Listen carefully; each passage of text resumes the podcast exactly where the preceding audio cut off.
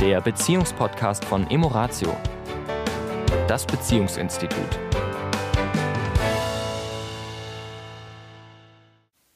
Herzlich willkommen im Jahr 2022. Hier ist der Sami. Und die Tanja von Emoratio. Auch von mir ein herzliches Hallo und natürlich von uns die besten Wünsche für ein zufriedenes und lebensfrohes 2022. Das klingt gut. Gell?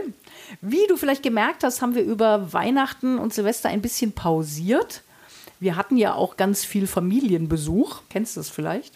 Mhm. Und deswegen wollen wir ja auch mit unserem Thema Resilienz, was wir im letzten Jahr ja begonnen haben, noch ein bisschen weitermachen, weil das Thema, um das es heute gehen soll, nennt sich so im, in der positiven Psychologie ein bisschen äh, sperrig Netzwerkorientierung. Ach du liebes bisschen. Ach du liebes bisschen. Also worum geht es letztendlich? Es geht um unsere zwischenmenschlichen Kontakte, auch außerhalb von Beziehung. Ja.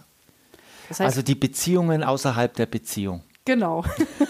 also bedeutet, alles ist Beziehung. Ja. ja. Also wir haben ja in der Regel auch für die, die vielleicht sagen, naja, so viele Freunde habe ich nicht und Familie ist auch irgendwie wenig, ja, immer wieder auf dem Schirm zu haben, wir haben trotzdem permanent Beziehungen mit Menschen. Und was man aber festgestellt hat, ist, dass die Menschen, die von sich sagen, ich habe ein stabiles soziales Netz, mhm. ja, mit Familie, mit Freunden, mit Kollegen, mhm. ähm, wer immer die Menschen auch sind, ja, ähm, aber mit denen man sich austauschen kann und wo man sich wertgeschätzt fühlt und ja, dass das einfach gesund erhält. Ja. Ja, und ähm, jetzt ist natürlich die Frage, wie steht es denn um deine Beziehungen außerhalb der Familie? Mhm. Ja, wie stabil ist das Netz und wie sind die Menschen um dich rum? Also ich habe aktuell in meiner Arbeit in der Psychologie in der Klinik eine ganz interessante Themen gerade. Und es gibt ja Studien, die, die sagen, dass Menschen, also Kinder, die aufwachsen in einem eingebetteten sozialen Umfeld von vielen Menschen. Also ich sage jetzt mal, Mama und Papa, da sind die Großeltern, da sind Onkel und Tanten und Cousinen und Brüder und Geschwister und, und die leben sehr eng miteinander. Also äh, man könnte sagen, wie früher auf einem Hof zum Beispiel dass diese Menschen von Natur aus resilienter sind, weil es immer Menschen gibt, die sich um einen kümmern, egal und wer sorgen. Und sorgen, wer gerade da ist. Also man ist eingebettet in ein sehr starkes soziales Netz. Und dieses Netz ist mal nicht so wichtig, wer das jetzt genau ist. Wichtig ist, dass darunter Menschen sind, die einem wohlgesonnen sind, die einem Liebe schenken, Wärme schenken, Aufmerksamkeit schenken. Und dann wachsen Menschen grundsätzlich mal eher resilient auf. Und was wir vielleicht in unserer Gesellschaft oft erleben im Vergleich ist, dass wir ja aufwachsen in der Regel mit Mama und Papa. Manchmal sogar nur mit einem von, also Mama oder Papa. Ja, und eben auch nicht unbedingt mit Geschwistern. Und nicht unbedingt mit Geschwister, Tanten und Cousinen und so weiter. Es sind sogar eher weit weg, Oma, Opa auch eher weit weg oder nicht so oft da dass sie nicht dem Alltag wirklich teilhaben, also den wirklichen Alltag teilhaben. Und wenn dann, sage ich mal, diese, diese ein oder zwei Bezugspersonen schwächeln, dann ist dieses kleine Wesen schon eher alleine gelassen, mhm. ja, und tut sich schwer, eher schwerer mit Resilienz. Und äh, da gibt es viele in, Studien international. Und es ist ganz interessant, dass dieses Netz, daher Netzwerken, mhm. also in Beziehung sein mit vielen Menschen, mhm. einen großen Einfluss auf uns hat, ja. auf Kinder Jetzt wollen hat. wir natürlich nicht propagieren, so nach dem Motto Hauptsache viel Kontakte, mhm. sondern eher, wenn wir uns jetzt in unserem Erwachsenenleben so umschauen, zu schauen, okay, wie kann ich denn logisch natürlich in meiner Beziehung, ja, das ist ja klar, auch da für die gute Beziehungsarbeit sorgen, ja, das ist ja äh, unser Hauptthema und auf der anderen Seite aber auch sagen, okay, wo habe ich meine sozialen Kontakte außerhalb, die mich nähren, die mir Kraft geben, wo es mir gut mitgeht und die mir wiederum auch Kraft geben, wenn ich vielleicht auch in der Beziehung meine Herausforderungen habe. Mhm. Also das ist extrem wertvoll, da Menschen zu haben, mit denen man auch mal sprechen kann, wenn es eben auch mal eng ist oder einem mal nicht so gut geht. Absolut. Ja. ja. Und ich, das habe ich für mich in meinem Leben festgestellt. Also du weißt es ja, mhm. dass für mich Freundschaft ein sehr, sehr hoher Wert ist und dass ich auch Freundschaften aktiv pflege und, und ähm, da sehr viel Energie auch reinstecke. Und ich habe irgendwann, das ist viele, viele Jahre her, für mich so erkannt, wenn ich manchmal das Gefühl hatte, ach, da kann ich doch jetzt nicht, äh, die Person kenne ich ja noch gar nicht so richtig. Und wenn ich die jetzt frage, na, ähm, was weiß ich, im Sportverein, ja, ich finde die sympathisch, vielleicht könnten wir mal einen Kaffee trinken zusammen, ja, oder uns mal so treffen. Was ist denn, wenn, wenn die das nicht will, ja, und das irgendwie, irgendwie komisch findet? Also da auch mutig zu sein, weil diese Dialoge, diese inneren, habe ich dann festgestellt, weil ich das auch immer wieder Menschen frage dass diese Dialoge fast jeder hat. Ja, jeder ja, möchte also dem anderen nicht zur Last fallen, beziehungsweise er hat vielleicht Sorge vor Zurückweisung. Ja, sich da keinen Korb abzuholen, ja, ja. also auch selbst Mann, Mann, Frau, Frau, mhm. ja. Äh, geht ja gar nicht um ähm, Beziehung, sondern wirklich dann eben um Freundschaft. Freundschaften. Ja? Und, äh, und dachte, wo ich dann dachte, na, das ist ja interessant, wenn das jeder denkt, ähm, dann traut sich keiner. Und eigentlich hofft jeder oder hoffen viele, dass vielleicht der andere diesen Schritt tut. Und ich muss sagen, ich habe in meiner mm, Erfahrung, die ich dann gemacht habe, immer festgestellt, dass die Menschen sich gefreut haben. Mhm. Und sagt haben, ja, klar, gerne, lass uns machen. Und dann ja, sind daraus auch sehr, sehr gute Freundschaften entstanden, die heute noch ja, Bestand haben und, und Kraft haben. Ja, also diese Hürde zu nehmen, äh, jemanden tatsächlich, dem man äh, natürlich irgendwie einen Berührungspunkt hat, irgendwo, sei es im Sport oder in, der, hat, oder in der ja. Arbeit oder, ja. oder wo auch immer, wo, wo eine Berührung ist und wo man sagt, ach, finde ich sympathisch, finde ich nett. Den man Mut, hat sich schon ein bisschen unterhalten, ja. man kennt sich schon ein bisschen, ja. Den Mut zu haben, zu sagen, hey, ähm, lass uns doch mal einen Kaffee trinken gehen ja, oder ich weiß nicht, oder äh, laufen gehen, spazieren gehen. Ja, ich habe das Gefühl, wir haben einen guten Draht und in die Berge gehen, was auch immer das. Was zusammen unternehmen. Ja, genau.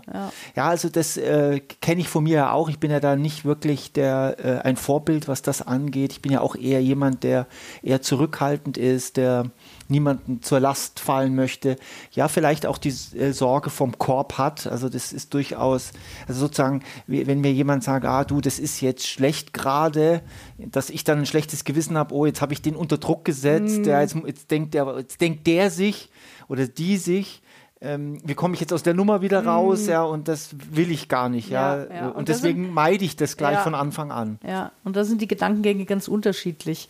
Ja, aber ich glaube, es ist einfach auch für die Beziehung, ja, wir sind ja auch Beziehungspodcast, bin ich der Meinung, dass ähm, wenn jeder Partner auch stabile, förderliche Beziehungen außerhalb von Liebesbeziehung und Familie hat, dass das auch für jede Liebesbeziehung förderlich ist. Ja, also gerade jetzt sage ich mal, für uns Männer ist das natürlich ein, ein Riesenthema, weil ganz wenige Männer, die ich treffe, sagen, sie haben einen oder zwei oder drei äh, gute Freunde, die zu jeder Tages- und Nachtzeit, also mal jetzt so ins, ins Allgemeine gesprochen, bereit sind zuzuhören. Mhm.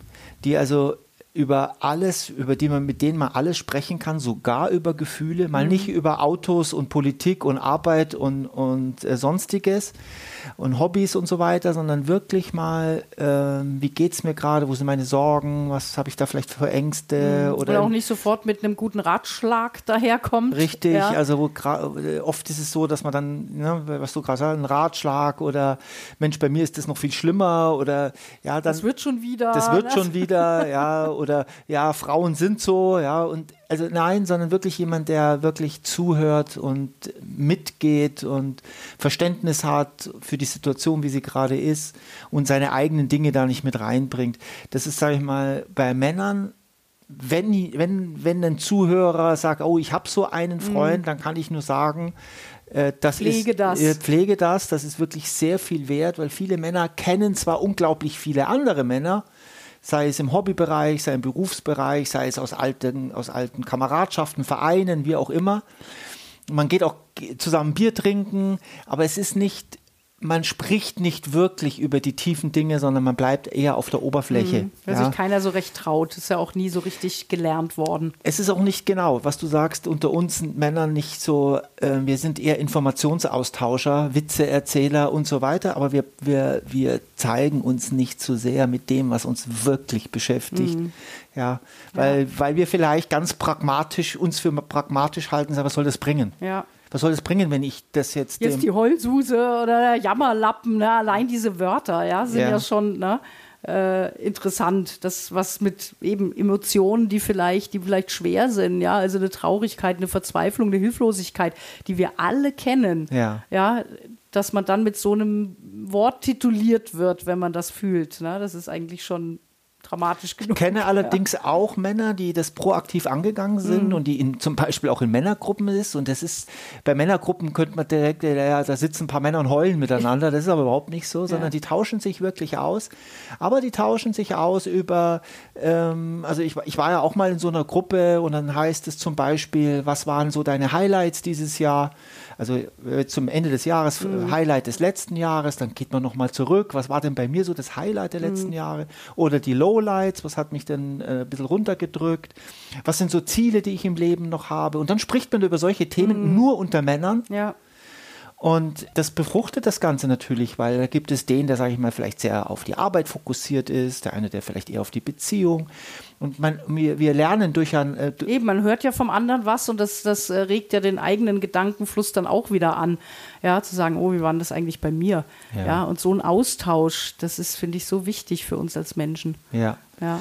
Aber äh, wir dürfen es für diejenigen, die jetzt zuhören und sagen, oh, das ist bei mir gar nicht, das ist natürlich nicht Schnipp und dann ist es da, Ja. sondern es fängt mit einer, wie immer, mit einer Entscheidung an und dann mit einem ganz mm, achtsamen Gucken, was ist denn da so in meinem Umfeld und dann den Mut zu haben, da mal einen neuen Schritt zu gehen. Ja, und vielleicht auch die Frage sich mal zu stellen, was, was, wo kann ich ein Geschenk für jemand anders sein? Ne? Also wo kann ich auch für jemand anders interessant sein? Also interessant ist man nicht dann, wenn man viel von sich erzählt, sondern wenn man viel fragt. Also wenn man sich eigentlich für den anderen interessiert. Also er gibt, als ja, nimmt. Als, ne? Und, und äh, erstmal so sagt, wer ist dann die Person mir gegenüber? Und für diejenigen, die sagen, ach, mein soziales Umfeld ist ganz okay, vielleicht so als kleine Übung für das neue Jahr, mal wirklich so ein bisschen zu überprüfen, was sind so Menschen in meinem Leben, wenn ich mit denen zusammen war, ja, die geben mir eher Energie, also da fühle ich mich hinterher besser, ein bisschen aufgeladen, inspiriert oder zumindest neutral, genauso wie vorher, ja. Und gibt es Menschen in deinem Leben, wo du sagst, boah, wenn ich mit der Person zusammen war, dann bin ich hinterher total ausgelaugt. Und dann macht es manchmal Sinn, so ein bisschen zu überprüfen, ähm, wie viel Zeit möchte ich oder muss ich vermeintlich mit dieser Person verbringen. Also das vielleicht so zum Einstieg in 22 eine kleine Bestandsaufnahme. In diesem Sinne. Genau, habt eine schöne Woche. Bis dahin. Ciao. Ciao.